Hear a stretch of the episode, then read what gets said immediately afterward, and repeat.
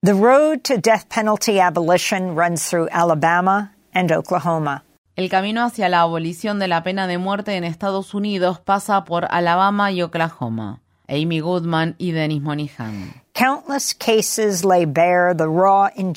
Innumerables casos ponen al descubierto la cruda injusticia de la pena de muerte en Estados Unidos. El caso de Richard Glossip es sin dudas uno de ellos. Glossip integra la lista de los condenados a muerte del estado de Oklahoma desde 1998 y ha tenido que enfrentar nueve programaciones de su pena de muerte. Recibió su última cena tres veces y en 2015 se salvó de la muerte pocas horas antes de su ejecución, luego de que los funcionarios penitenciarios admitieran que habían solicitado un medicamento equivocado para su cóctel letal. Richard Glossip siempre ha mantenido su inocencia en relación con el caso del asesinato de Barry Van ocurrido en 1997. En aquel entonces, Glossip administraba un hotel que Van tenía en Oklahoma City. La acusación, plagada de irregularidades, carecía de evidencia física que vinculara a Glossip con el crimen. Solo el testimonio del verdadero asesino, Justin Sneed, otro empleado del hotel que ya había confesado haber sido el autor material del asesinato, implicó a Glossip en el hecho. A cambio de ese testimonio, Sneed pudo evitar la pena de muerte. El lunes pasado, Richard Glossip recibió lo que podría ser su último salvavidas. La Corte Suprema de Estados Unidos, después de conceder una suspensión de la ejecución en mayo de 2023, aceptó evaluar la apelación de Glossip. Hasta el fiscal general de Oklahoma, el republicano Gedner Drummond, se ha pronunciado a favor de esa apelación. Al acceder a considerar los argumentos del caso, el alto tribunal estadounidense espera que las partes respondan varias preguntas, entre ellas si el derecho a un debido proceso legal requiere la anulación de un fallo condenatorio de pena capital cuando éste está tan plagado de errores que el Estado ya no intenta sostenerlo. Además del fiscal general Drummond, un grupo bipartidista de legisladores estatales de Oklahoma también está abogando a favor de Glossip.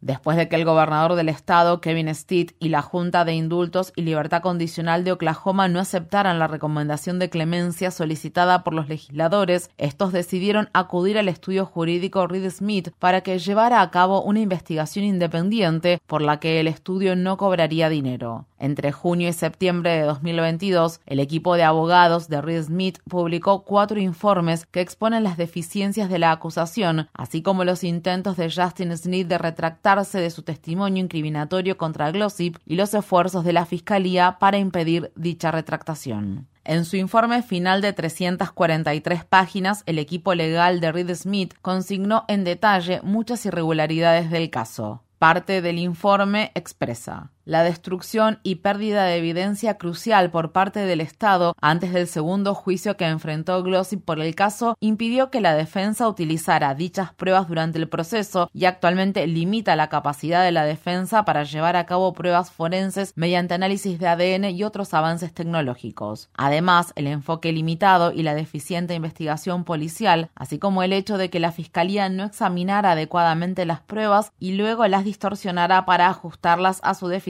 narrativa, sumado a una serie de errores y oportunidades perdidas por parte de los abogados defensores, plantean serias dudas acerca de la imparcialidad del proceso y de la confiabilidad indubitable del veredicto de culpabilidad contra Glossy por el cargo de asesinato. Desde que la Corte Suprema de Estados Unidos suspendió la ejecución de Glossip en mayo de 2023, un grupo de legisladores de Oklahoma, liderado por republicanos, conformó un comité para solicitar una moratoria general sobre la pena de muerte en el Estado. La razón principal que impulsó esa iniciativa fue la posibilidad de que Richard Glossip, un hombre inocente, terminara siendo ejecutado. Oklahoma ya impuso anteriormente una breve moratoria de las ejecuciones después de que en 2014 una ejecución más realizada pusiera en tela de juicio el protocolo estatal para la administración de la inyección letal. Posteriormente, los legisladores de Oklahoma aprobaron una ley que permitiría al Estado aplicar la pena de muerte